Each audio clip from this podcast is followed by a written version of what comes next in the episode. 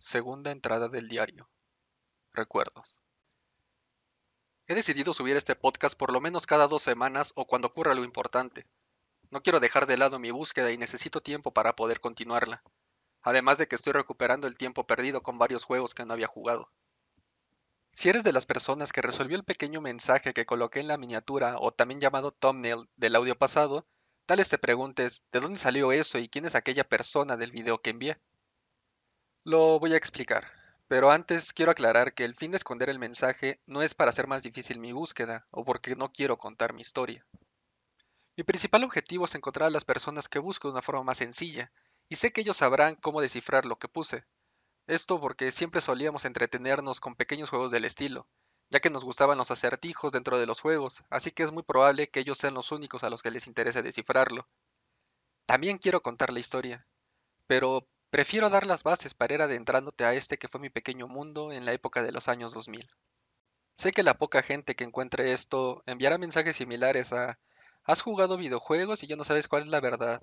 a pobre persona que busca atención, o tal vez varios comentarios más sin sentido. Si los demás no me creen, la verdad no tengo problema con ello, pero espero tú llegues a creerme, o por lo menos me permitas un poco de tu tiempo para escuchar lo que tengo que decir y tal vez si conoces alguna de las personas que he mencionado, me lo hagas saber. Es urgente. ¿Por qué tanta prisa por encontrarlos? Primero quiero saber cómo se encuentran. He ido a los lugares donde vivían, pero ya no están ahí, y los vecinos no saben sobre ellos. La otra razón que tengo es para tratar de hacer nuevamente la escuela y seguir con los ideales que teníamos hace años. Si es que aún es posible eso. Estas dos semanas he estado pensando más formas de encontrar a mis amigos. Mi búsqueda la inicié antes de que empezara a grabar todo esto. Por ejemplo, hace unas 3, 4 semanas regresé al lugar donde todo ocurrió, la batalla que acabó con todo, la cual le terminé llamando Uberonesh. El sitio es un edificio que está cayéndose a las afueras de la Ciudad de México, y era usado por nosotros como un lugar para practicar para las batallas que pudiera haber. Lo elegimos ya que por esos años era un lugar bastante amplio y donde no había personas alrededor. Siempre pensamos que quien haya empezado a construir el edificio buscaba acondicionarlo para oficinas de algún tipo por el rápido crecimiento de la ciudad, pero al parecer nadie quiso comprarlo o rentarlo, y en su mayoría lo dejaron en obra negra. Ah, un recuerdo cómo encontramos ese lugar. Divasmin, Bledstav y yo solíamos vagar sin rumbo en los momentos que teníamos libres, así que nos íbamos en coche a dar vueltas por la ciudad. Una vez terminamos perdidos y no sabíamos cómo regresar. Así que por alguna razón terminamos en un lugar que ni camino de terracería tenía. Y entre estar dando vueltas con música de Silent Hill y tratando de esconder con risas y bromas los nervios de estar en medio de la nada, fue que dimos con ese lugar. Podrías pensar, ¿cómo es posible que la gente se pierda? Solo debe poner el GPS y el navegador dice cómo regresar. Pero te recuerdo que esto fue hace varios años, y para que puedas tener una idea, mi celular era un Sony Ericsson T106, que tenía una pantalla que era con escala de grises todavía. El lugar al parecer nunca fue terminado, y sorprendentemente no ha sido invadido por personas que buscan algún techo y no tengan un hogar propio, tal vez porque se encuentra en una zona bastante escondida y alejada de los caminos. Sinceramente, no sé por qué se me ocurrió volver a ese lugar. Tal vez fue nostalgia por todo lo que he estado recordando, y quise ver el lugar donde mi vida cambió radicalmente. Recuerdo que hace varios años fui a ese lugar, pero no había algo importante en el sitio. Teníamos ciertos lugares que usábamos para esconder objetos o lo que fuera importante para nosotros, pero también estaban vacíos en esa época. Pero hoy que regresé, había algo distinto. Había una pared que tenía escrito Warren Robinet estuvo aquí. En ese momento supe que tenía que buscar en los lugares que usábamos para ocultar las cosas. ¿Qué tiene que ver ese texto en la pared con que buscara? Es muy sencillo y obvio para algunas personas. Digo esto porque tal vez ya conocías la historia de ese hombre, o porque viste una película donde lo mencionaban, misma que fue basada en un libro llamada Ready Player One. Pero a las personas que no lo conozcan les contaré. Hace muchos años, muy probablemente antes de que tú nacieras, bueno, por lo menos yo no había nacido en esas fechas de finales de los setentas, existía una consola que fue muy revolucionaria para su época llamada Atari. Para ser más específico, el Atari 2600. En esa época, como podrás imaginar, era distinto el cómo se realizaban los juegos. Uno de los puntos es que Atari no colocaba ni daba mención al programador o programadores de los juegos, por lo que al realizar un videojuego llamado Adventure, se colocó un pequeño secreto. Para encontrarlo había que jugar el juego 2 o 3, encontrar dos objetos y todavía buscar en el mapa un pequeño píxel escondido. Después de esto se llevaban a un cuarto en el cual tenía una línea del lado derecho y una vez teniendo todo esto, podías pasar esa barra que escondía el primer easter egg en la historia de los juegos, siendo este el legendario texto Created by Warren Robinette. Así que al ver el nombre escrito en la pared, supe que era porque había un easter egg, es decir, había algo escondido en ese lugar. Busqué en los lugares donde mencioné que escondíamos cosas, y en uno de ellos encontré una caja gruesa de metal con un seguro para colocar cuatro dígitos, otra caja con varias cintas de video y una USB. Si pudiste resolver el pequeño acertijo que dejé, sabrás por qué me sorprendí tanto al ver eso. Me llevé esas cintas y la USB, no sin antes terminar de buscar por todos los demás lugares, pero al parecer ese fue el único lugar donde Warren había guardado algo. Al llegar a casa traté de ver lo que tenía las cintas, pero al parecer se encuentran muy dañadas ya que la imagen y el audio se congelan. Así que las llevé con una persona que se dedica a digitalizar video, pero me comentó hace más o menos como semana y media que solo pudo rescatar una cinta. Bueno, si se le puede decir así. Está muy dañada y tiene un problema con el video, pero el audio se puede escuchar. También me dijo que trataría de arreglar las demás, así que solo me queda esperar. Dentro de la USB encontré un video y dos archivos. Uno de ellos al parecer se encuentra encriptado, o bueno, eso creo yo, porque al tratar de abrirlo aparece una pantalla que dice, uno de tres, Inside the Mist, Our Special Place. Open Your Mind and Resonate, y abajo un lugar para que pueda escribir algo. La pista ponía la palabra Mist con la primera letra en mayúscula y con una Y, así que recordé un juego point and click de hace varios años que tenía ese nombre. Pero Our Special Place me recuerda bastante al juego de Silent Hill 2, también por la neblina que es clásica de esos juegos, que es la traducción de Mist. Viendo esto coloqué Silent Hill 2, y un mensaje salió en la pantalla que decía, error, dos oportunidades más. Estuve pensando bastante tiempo cuál podría ser la respuesta correcta, pero no podía colocar todo lo que me venía a la mente, ya fueran juegos, series, películas o lo que sea, porque únicamente tenía dos oportunidades más. Además, leyendo mejor el mensaje, al ver la parte que decía Open your mind and resonate, mm, no, no me venía algo a la mente, algo que pudiera colocar como una respuesta. Decidí dejar eso para después, ya que lo más lógico es que sean tres respuestas que debo colocar para poder abrir el archivo. Pero... Ni siquiera se me ocurre qué colocar en la primera como para poder pasar a la siguiente pista. El siguiente archivo se encontraba en un formato muy extraño. Decía .ngpa y no lo pude abrir. Traté de buscar algún programa con el que pudiera ver qué tenía adentro, pero no encontré alguno que fuera útil. Así que, por último, abrí el video. Era una grabación de las cámaras que colocó Bledstaff a las afueras del edificio. Pude ver lo que tenía, aunque no tiene audio. Recuerdo ese momento. Fue cuando nos encontrábamos escapando del lugar donde todo terminó. Si me contactas te lo mostraré. Y sí, ya di mi contacto en la grabación anterior. Solo puedo pensar que Bledstaff fue capturado después de eso. porque él es quien se llevó las cintas por última vez mientras tratábamos de escapar del lugar donde fue la batalla que mencioné. Aunque también, tal vez fue él quien dejó las cintas en ese sitio. Pero, si fue así, ¿por qué no me ha contactado? En cuanto a la caja con el seguro, en la parte de arriba tenía la leyenda Shakespeare 3 Hard, con las primeras letras en mayúsculas. Esto se me hizo fácil, aunque lo más probable es que haya sido suerte.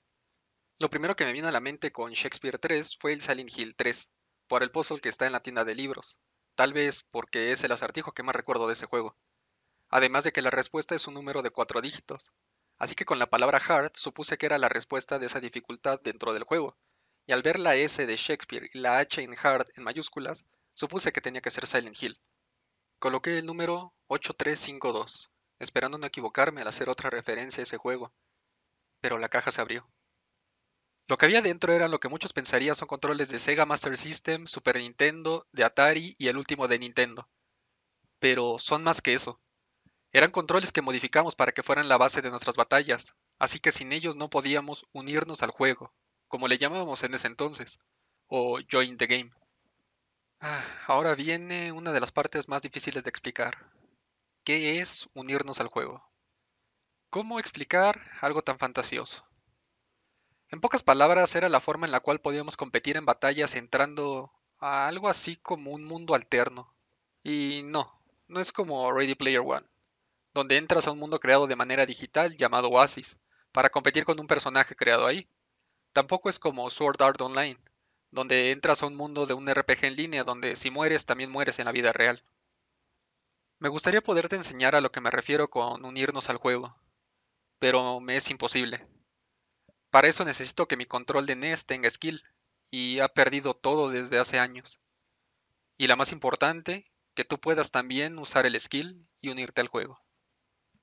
Ahora, ¿qué es el skill? Es algo así como un tipo de energía.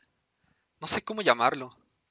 Pero creo que está muy cerca a la experiencia que dan en los juegos con la cual subes de nivel. De hecho, entre más skill tuviéramos guardado, éramos más hábiles en los juegos. Así que sí, puedo decir que justamente era como experiencia para subir de nivel y ser algo así como más fuertes. Cada uno de nuestros controles eran una especie de contenedores que llenábamos con eso que llamábamos skill o habilidad. Lo sé, no éramos muy originales. Pero entre más jugábamos y practicábamos, como dije antes, más skill se generaba y se guardaba. A decir verdad, nunca supimos si tenía un límite. Así que todo eso es básicamente lo relacionado con los contenedores. Era algo que siempre cargábamos por si lo llegásemos a necesitar. Por ejemplo, yo siempre llevaba mi control como si fuese un cinturón. Ahora, regresando al archivo de formato extraño. Después de varios días me encontraba viendo mi viejo control de NES, y por nostalgia volví a usarlo tal cual lo hacía en los viejos tiempos, como un cinturón. Fue el día de ayer cuando algo extraño pasó. Estaba leyendo el acertijo dejado en el archivo encriptado para ver si algo venía a mi mente, pero aún no sé cuál puede ser la respuesta. Así que volví a tratar de abrir el archivo raro y lo mismo, no pude abrirlo. Estaba bastante confundido sobre todo lo que estaba ocurriendo. Mientras estaba sentado tomé mi control mientras pensaba, tratando de recordar todos los juegos de NES que había jugado al mismo tiempo que presionaba los botones como si estuviera jugándolos. Recordé Jonoid, Maniac Mansion, Mega Man, pero nada me recordaba algo que tuviera que ver con una neblina. Cuando recordé Contra, presioné el legendario código. Arriba, arriba, abajo, abajo, izquierda, derecha, izquierda, derecha, BA, Start y algo pasó. Comencé a escuchar una voz que sabía bien de quién era. Divasmin. Colocaré aquí el audio, para que también puedas escuchar sus palabras. Raziel, sé que eres tú, porque nadie más puede usar este control de NES. La última vez que dieron mantenimiento a los contenedores, pedí que guardaran en el tuyo un reproductor en el que estábamos trabajando para poder mostrar lo que es el skill. Se encuentra incompleto a comparación de todo lo que queremos colocar, pero está dentro de tu cinturón. También colocamos un puerto USB para que puedas conectarlo a tu computadora y hacer uso de él. Siento mucho no poder contarte todo lo que está pasando pero grabo esto un día antes de que vaya a ver a Hatsuke. Y la memoria que tiene tu contenedor es muy limitada, ya que no podemos colocar uno de esos nuevos lectores de tarjetas micro SD. Porque aún no logramos crear una arquitectura interna que permita guardar el skill, colocar el puerto USB y algo más. Espero no tengas que hacer uso de esto, porque significaría que todo terminó. Este audio lo saqué de mi control al conectarlo a mi computadora. También pude escuchar el otro audio, ya que cuando lo conecté me abrió una pequeña pantalla que parecía ser un reproductor que decía arriba Gamer Ludens. Arrastré el archivo y volví a escuchar a Divasmin hablar. Maldita sea. Siento haberlos dejado sin decirles más. Sé que ustedes van a hacer que los newbies vean cómo es el gaming por eso pedí que grabaran todo. Hagan lo que le pedí a Ratziel y sigan la escuela. No podemos dejar las cosas así. Hatsuke es más fuerte de lo que pensé. Deben acabar con él. Hay una forma de acabar con él, aunque quien lo haga... ¿Qué? Quien lo haga no creo que quede vivo. Deben... Eres un imbécil, Hatsuki. Estás destruyendo lo que costó tanto trabajo construir. Esa técnica. ¡Desgraciado! Si tan solo nos hubiera avisado a todos, no hubiéramos tenido que ir horas después de que todo comenzara. Este correo.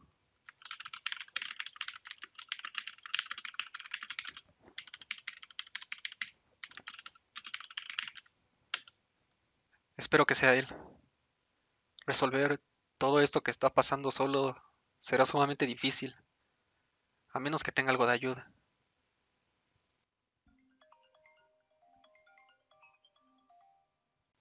Bueno. ¿Eres tú?